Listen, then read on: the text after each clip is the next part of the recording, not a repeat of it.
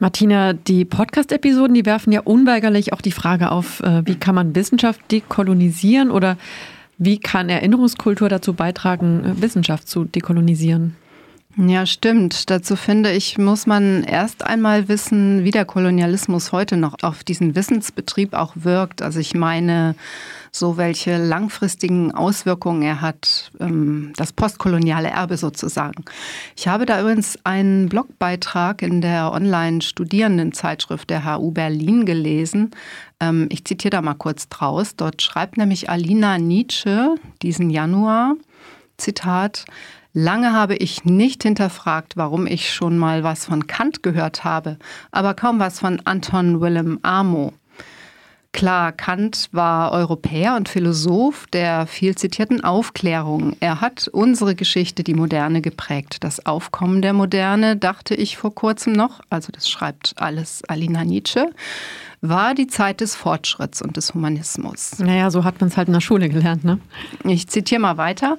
Allerdings hat Europa parallel zur humanistischen Moderne die ganze Welt kolonisiert und ausgebeutet, so auch Afrika, also die Welt von Anton Willem Amo einem der ersten schwarzen Philosophen. Kant höchst selbst persönlich hat biologische Rassenkategorien entwickelt, um eben diese Ausbeutung auch zu rechtfertigen. Das aber ist sehr selten Thema. Ich glaube, die Autorin will damit sagen, die Bildung, die wir in Deutschland konsumieren, folgt stark einem eurozentrischen Narrativ. Also dieses Narrativ stellt die europäische Geschichte als humanistisch und fortschrittlich dar und es lässt Schattenseiten der modernen Gesellschaft unbeachtet, wie eben den Kolonialismus und auch andere Perspektiven. Genau, und damit bedient unser Bildungssystem eben koloniale Denkmuster.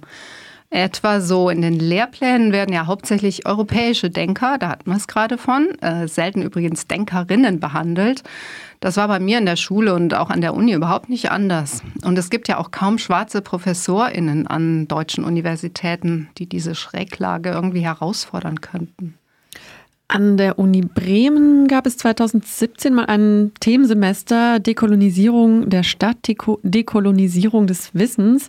Und äh, da steht in der Einleitung, Zitat, wie wir die Welt um uns herum wahrnehmen und welches Wissen wir über sie produzieren, ist unablöslich verwoben mit erzählten und verschwiegenen, bis heute wirkmächtigen Geschichten der Kolonisierung. Zitat Ende.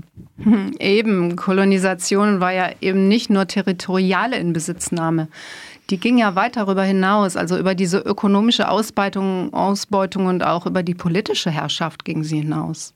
Der Kolonialismus umfasst eben auch das Wissen, also den Prozess, wie wird Wissen geschaffen, wie kommt es in Umlauf. Also zum Beispiel die rassistische Einteilung der Menschheit, für die der Anatom Alexander Ecker und später dann vor allem Eugen Fischer mit den unmenschlichen Schädelmessungen beigetragen haben. Hm, und oftmals legitimierten diese wissenschaftlichen oder sagen wir vielleicht besser pseudowissenschaftlichen, universitären Betriebe mit ihren Theorien und Lehren überhaupt erst die koloniale Herrschaft. Ja, und dann fragt man sich doch heute, und das war unsere Ausgangsfrage auch, kann man von einer wissenschaftlichen Disziplin wie etwa der Anatomie oder der tropischen Landwirtschaft, um bei den Beispielen der Büsten zu bleiben, kann man von denen erwarten, dass sie ihre Vergangenheit aufarbeiten? Also können die den Prozess der Dekolonisierung aus sich herausführen? Wie kann eine auf einem Auge blinde Wissenschaft sozusagen sehen, was sie bisher nicht sieht? Also eine sehr wichtige Grundlage, um überhaupt Wissen zu dekolonisieren, waren doch zum Beispiel die Arbeiten, die frühen Arbeiten von Franz Fanon über die psychischen Auswirkungen des Kolonialismus oder auch die Arbeiten von Gayatri Spivak über die dem Kolonialismus inhärente epistemische Gewalt. Also das heißt die Gewalt, die auch durch das Wissen und durch die Wissenschaften ausgeübt werden. Also erst einmal braucht es scheinbar irgendwie einen Erkenntnisgewinn der Strukturen des Denkens und des Wahrnehmens überhaupt erst reflektiert oder analysiert.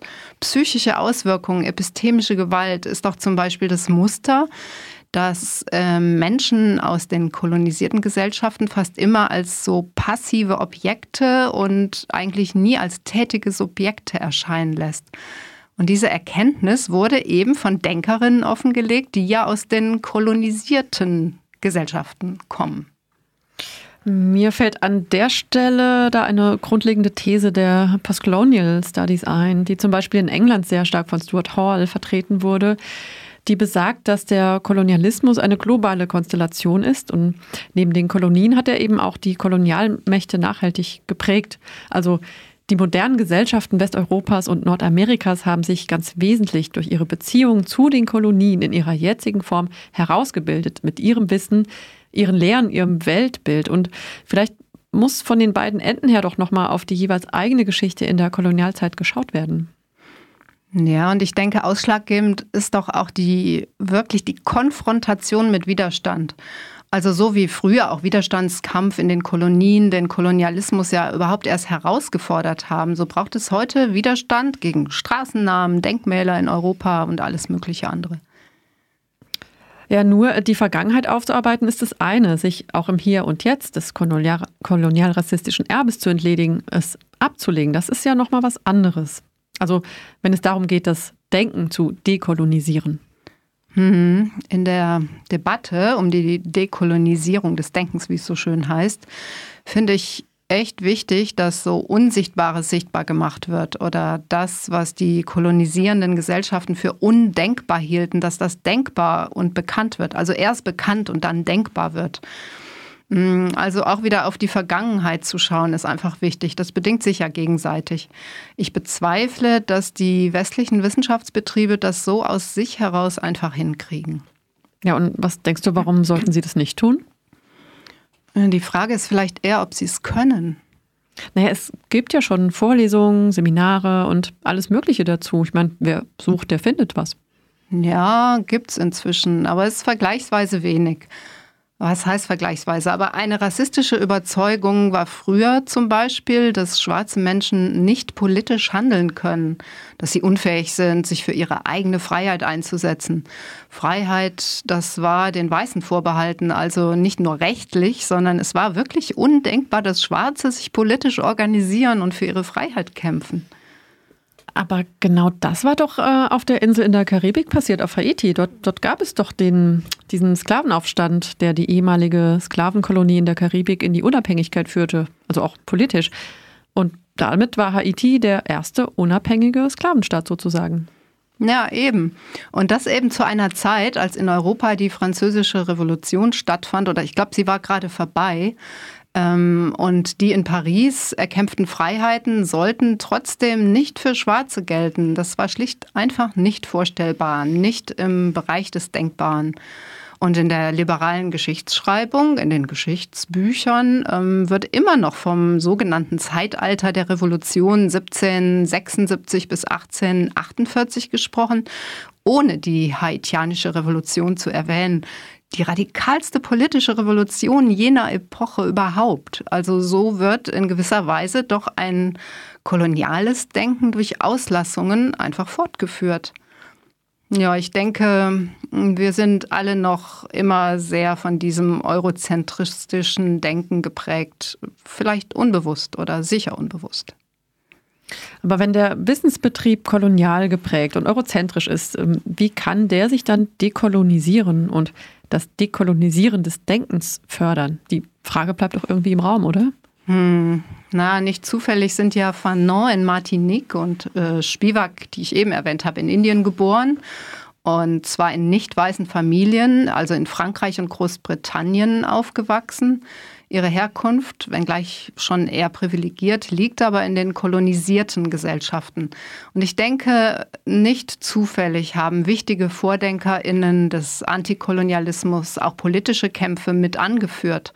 Ich denke da an Julius Nyerere, Kwame Nkrumah oder Mahatma Gandhi oder Leopold Senghor.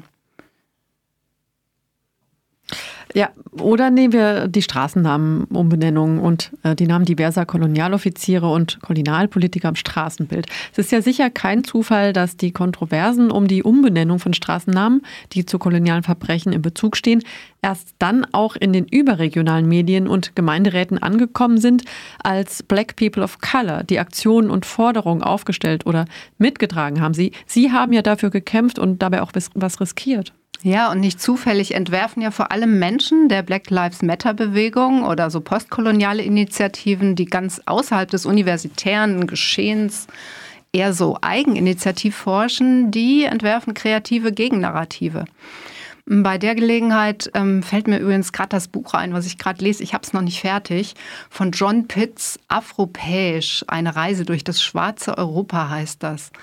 Der afro-britische Autor, ähm, der ist auch Fotograf, Johnny Pitts eben, der reist ausgestattet mit so einem Interrail-Ticket in die großen Städte Europas, um den Alltag der schwarzen Menschen dort zu dokumentieren. Und die Reiseberichte, die sind echt richtig gründlich recherchiert. Es ist ein wirklicher Fundus an afrikanischer Migrationsgeschichte, Kulturgeschichte. Ähm, ja, und auch mit Exkursen über Kolonialismus, über Befreiungskämpfe. Ich finde, es sind eben genau solche Werke, die anschließend vermutlich das Interesse der Wissenschaftsbetriebe wecken. Ich bin echt mal gespannt, wann man afropäische Geschichte studieren kann. Aber das wird vielleicht noch ein Weilchen dauern. Naja, jedenfalls sind es Personen diskriminierter Communities, das will ich eigentlich sagen, die solche Geschichten erzählen und erforschen, also die das, was verschwiegen wurde, was nicht beachtet wurde, dann ans Licht bringen. Erst danach sozusagen in einem zweiten Schritt fangen dann auch akademische Betriebe in der Regel an, sich eingehender dafür zu interessieren. Also ich glaube ja, so wirkmächtig wie das koloniale Archiv ist, dass der Wissenschaftsbetrieb irgendwie in sich und dass wir alle in uns tragen, braucht es Bereitschaft auf allen Seiten, also sich auszutauschen und gegenseitig zuzuhören, um diese blinden Flecken zu erkennen und dann kreativ Ideen zu entwickeln, also auch um den Wissenschaftsbetrieb weiter herauszufordern.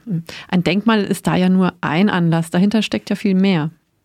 Ja, es muss schon irgendwie unbequem bleiben, glaube ich. Äh, sonst lehnen sich die Unis ja vielleicht auch wieder zurück und verweisen einfach drauf, dass sie mal ein paar Schädel in die ehemaligen Kolonien zurückgebracht haben. Da, auch das war ein ziemlicher Akt, bis es passiert ist. Aber damit oder auch mit den verhüllten Denkmälern ist eben noch lange nicht alles getan.